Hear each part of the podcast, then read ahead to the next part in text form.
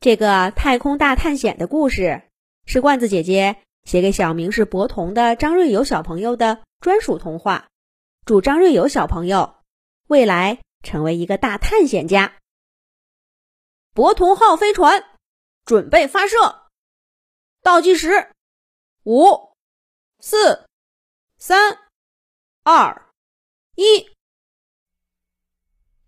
一艘宇宙飞船从发射台上。腾空而起，冲向了广阔的太空。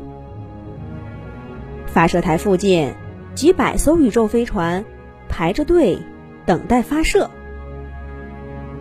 远处的降落台上，一艘接着一艘的宇宙飞船从容降落。这是公元二零五零年，人类已经进入了太空探索时代。个人可以拥有自己的宇宙飞船，到太空去探险。成为一名船长去宇宙探险，成了很多人的梦想。船长，博同号飞船已经摆脱地球引力，进入太空。博同号的舵手向船长汇报道：“博同船长通过屏幕看到不远处的地球轨道总部。”那是一个漂浮在地球上的巨大城堡，很多的宇宙飞船在城堡里进进出出，十分的繁忙。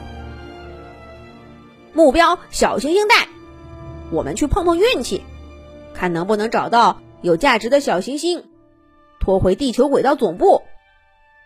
船长博同下达命令：“是船长，轨道已设定，预计二十天到达。”在木星和火星之间，有一片数以百万颗小行星组成的小行星带。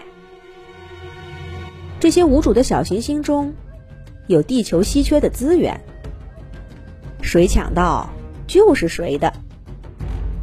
这也导致小行星带成了船长们热衷探险的地方。经过二十天的太空航行，博通号舵手再次向船长汇报。还有一个小时进入行星带，飞船开启自动避障模式。目前小行星带运行稳定，暂无发现危险。博通船长命令道：“开启飞船资源探测器，寻找有价值的小行星目标。”博通号在小行星带中缓慢行驶，又避开比飞船大数百倍的小行星。也有像灰尘或小石子大小的小行星撞击飞船的保护罩，而博同号的资源探测器扫过周围的小行星，寻找有价值的目标。突然，远处的两颗小行星忽然碰撞在一起，四分五裂成数块，向四周散射。博同号上红色警报响起。飞船自动避障模式下，自动加速，往左侧方向转头，避开前方的撞击碎片。虽然以前已经来过小行星带多次，小行星碰撞也遇到过好几次，但船员们还是不敢掉以轻心。滴滴，前方发现含有黄金和钻石的小行星。太棒了！飞船上船员们都欢呼起来。这是一颗直径三十米的小行星，快有飞船的一半大小了。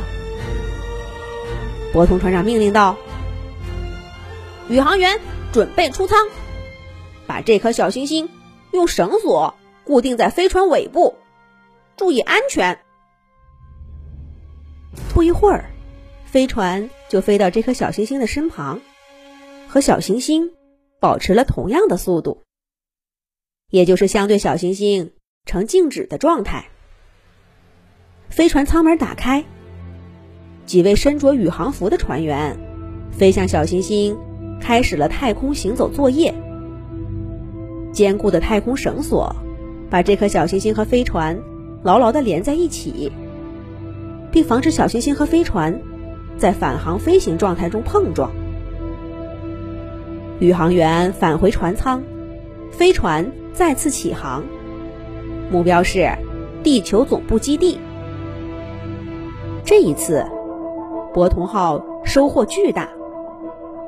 他们把这颗小行星卖给了地球总部基地，获得的资金除了船员们的奖金，飞船升级计划已经被博同船长提上日程。要有更好的飞船，才能拥有更远的探测距离。博同船长在船长日记中写下：“我看到。”深空中的太阳依然散发着耀眼的光芒，日冕在喷射，巨型耀斑在闪烁，而人类眼中巨大的太阳，仅仅是宇宙中数百万亿颗恒星中很普通的一颗。探索未知的宇宙，人类加油！